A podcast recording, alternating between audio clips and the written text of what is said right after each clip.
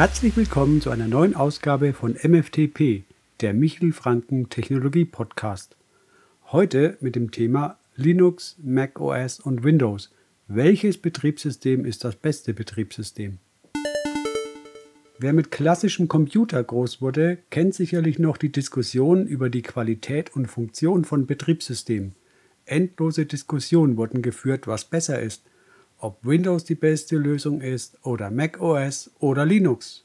Sicher war diese Frage durchaus mal von gewisser Relevanz, doch heute, also im Jahr 2021, ist diese Frage von minderrangiger Bedeutung.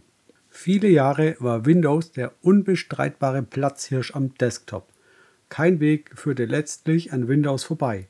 Jegliche Software gab es für Windows, egal ob Office, Banksoftware, Spiele oder Grafikprogramme. Es war alles für Windows vorhanden. Die Software konnte käuflich erworben und installiert werden und leistete ihren treuen Dienst. Apples macOS bzw. damals noch OS X Betriebssystem heimste lange Zeit einen elitären Ruf. Kreative, Expressionisten oder Autoren, die ihre Bücher am Mac schrieben, waren die vermeintliche Zielgruppe. Spätestens jedoch mit Einführung des iPods und dessen Evolution weiter zum iPhone änderte sich die Gesamtreputation von Apple und Apples Betriebssystemen. Apple ist Mainstream heute und der Mac ist kein Tool mehr rein für Buchautoren oder Film- oder Musikproduzenten. Linux galt lange Zeit als Betriebssystem für Geeks und Nerds.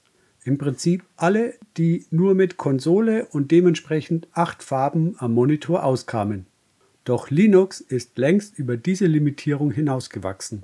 Es gibt einsteigerfreundliche Distributionen, die keinen Abstieg in die Konsole mehr erfordern, das aber grundsätzlich nicht ausschließen. So ist Linux im Serverumfeld nicht wegdenkbar. Auch am Desktop erfreut sich Linux wachsender Begeisterung bei Entwicklern. Aber auch normale Anwender können heute Linux problemlos installieren und nutzen. Vor- und Nachteile im Jahre 2021 Die Betriebssysteme haben auch heute noch gewisse Stärken und Schwächen, auf die wir jetzt kurz eingehen. Windows. Zu den Vorteilen von Windows zählt weiterhin die große Verbreitung und damit einhergehend auch die große Auswahl an Software. Im Prinzip gibt es nichts, was es nicht auch für Windows gibt. Zu den Nachteilen von Windows zählt vordergründig die Verlagerung des Nutzerbereichs von lokal in die Cloud.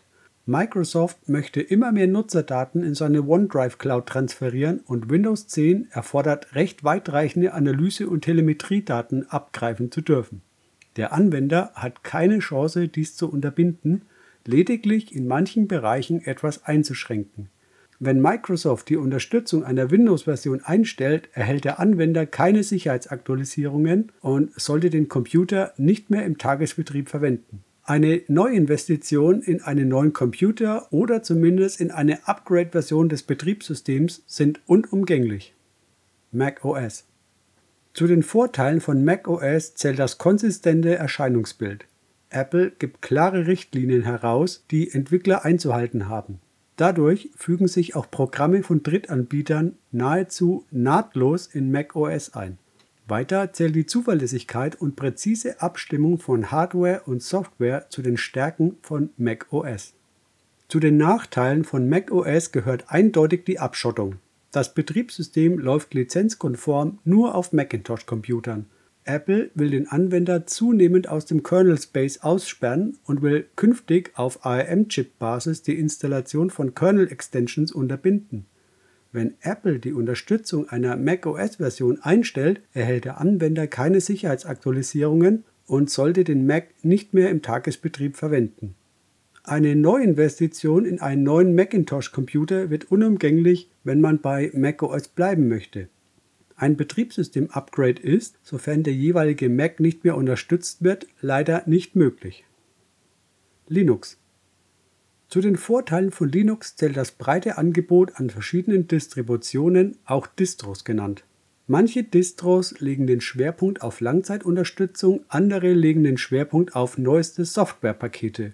Das Betriebssystem ist quelloffen und gewöhnlich legal kostenlos zu bekommen, ebenso wie die darauf installierte Anwendersoftware. Zu den Nachteilen von Linux zählt die Fluktuation einerseits bei den Distros, andererseits bei den Ansätzen der Software-Distribution. Es gibt unzählige Distributionen, was einen Überblick erschwert. Auch gibt es bei den Software-Container-Lösungen mit Snap, Flatpak und AppImage gleich drei Lösungen, die mit verschiedenen Ansatz den Anwendern die gleiche Funktion anbieten. Die Ressourcenverteilung von Linux ist einerseits eine Stärke und zugleich auch eine Schwäche. Jede kleine Idee, mag sie gut oder schlecht sein, führt unter Umständen zu einer neuen Distribution, die vielleicht gut, vielleicht schlecht gepflegt wird und spaltet somit leider in gewisser Weise das Potenzial von Linux.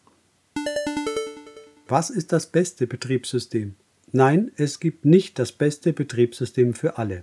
Es gibt aber sicher für alle von uns ganz individuell das beste Betriebssystem.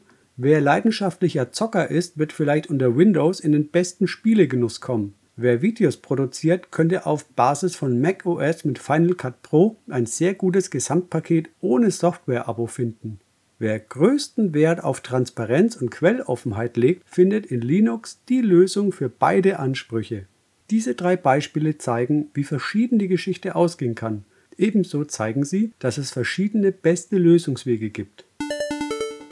Cloud Computing mischt die Karten neu. Ein weiterer Umstand, der das lokale Betriebssystem immer unwichtiger werden lässt, ist die sogenannte Cloud.